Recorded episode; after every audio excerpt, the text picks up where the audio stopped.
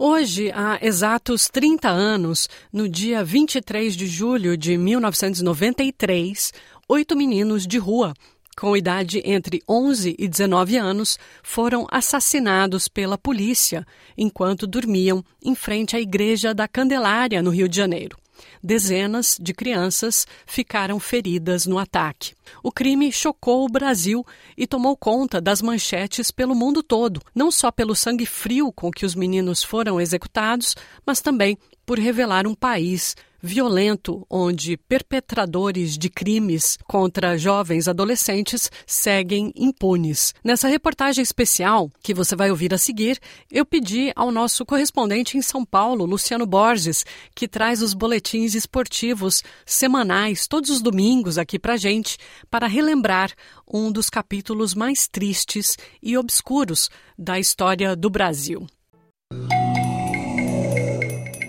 Um crime bárbaro choca o país e repercute no exterior. Sete meninos de rua do Rio são assassinados friamente no centro da cidade. Os matadores chegaram em dois carros, um táxi e um chevette branco. Os cinco homens saltaram e começaram a atirar. Duas crianças e um rapaz de 19 anos foram mortos ainda dormindo. O que não levantou estava todo de preto, de boné, o escuro, de bigode. O outro era um branquinho de boné, o que me deu tiro. Tava de boné, de roupa jeans. O cara puxando o gatilho engasgou duas vezes. Quando eu me abaixei, a arma disparou. Nós encontramos naquele canto, atravessando um cobertor que possivelmente cobria uma criança, um projetil que já foi determinado de calibre 38. Inclusive, ele carregou um pedaço do cobertor. Eu vou dar agora para vocês uma escalação de um time de garotos que hoje estariam na faixa dos seus 40 anos de idade. Paulo Roberto, Anderson de Oliveira, Marcelo Cândido, Valdevino, Miguel de Almeida, um quinto jogador, o Gambazinho, o sexto, o Leandro, o sétimo, Marco Antônio e o oitavo, a gente só conhece por apelido, que é o Pardal. Pois bem, eles estão longe de fazerem parte de um time que hoje estaria comemorando algum título, comemorando alguma conquista de quando eles eram adolescentes. Na verdade, eles são oito vítimas, as vítimas da chacina da Candelária. Em 1993, 30 anos atrás, na madrugada do dia 23 de julho, esses meninos dormiam em frente à Igreja da Candelária, no centro do Rio de Janeiro. Foram mortos a tiro por volta da uma hora da madrugada por um grupo de policiais sem uniformes, à paisana, que chegaram no redor da igreja, simulando levar comida para 72 meninos e meninas de rua que estavam dormindo sobre as marquises dos prédios ali ao redor. Eles mataram a tiros de fuzil e de revólveres esses oito menores de idade que tinham entre 10 e 17 anos, ferindo outros meninos também, ou cerca de 10 outros feridos.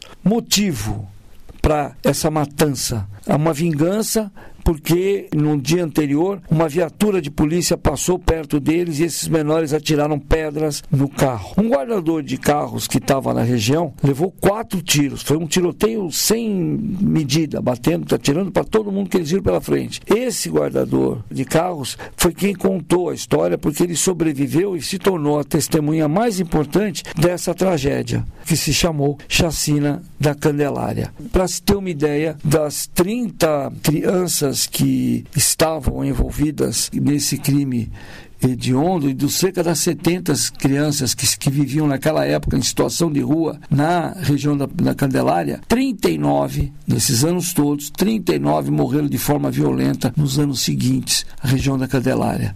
É muito grave, uma história muito triste e que casa com uma outra data redonda, que é o seguinte: há 10 anos o Amarildo também foi assassinado. Quem é Amarildo? Amarildo foi um ajudante de pedreiro que no dia 14 de julho de 2013, ou seja, 20 anos depois da chacina da Candelária, ele foi detido por policiais, agentes de uma unidade de polícia pacificadora, atenção para o nome, polícia pacificadora, na favela da Rocinha.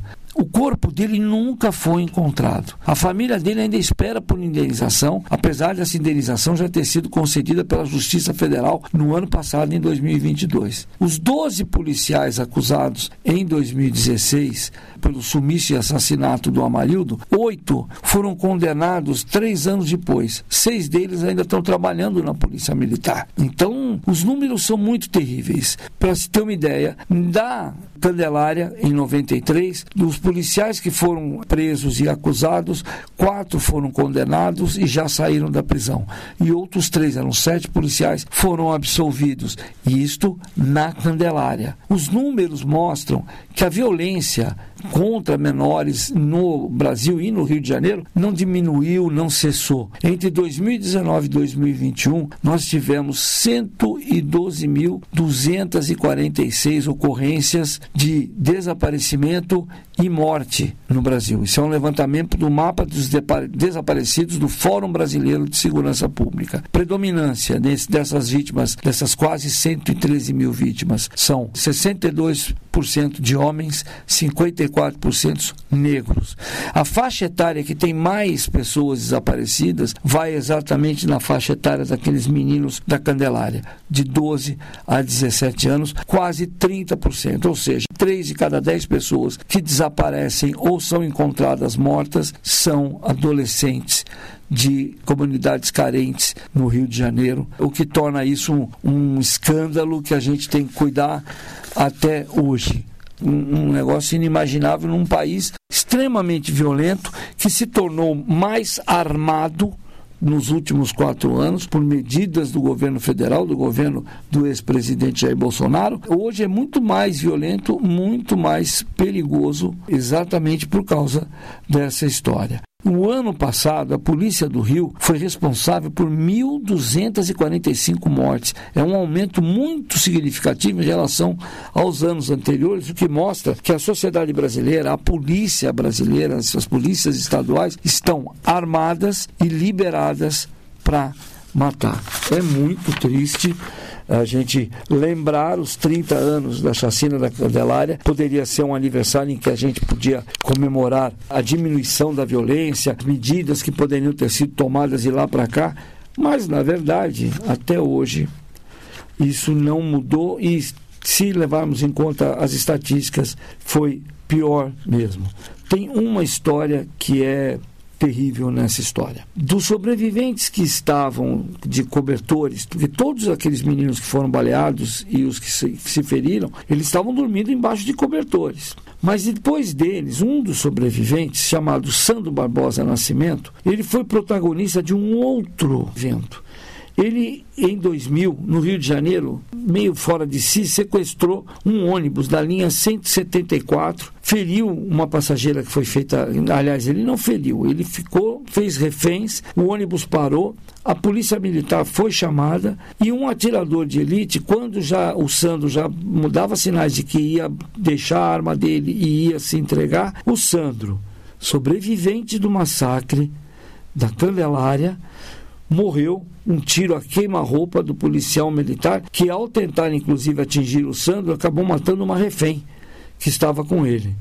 Depois o Sandro foi terminaram de executar o Sandro dentro do carro da polícia a caminho de um hospital.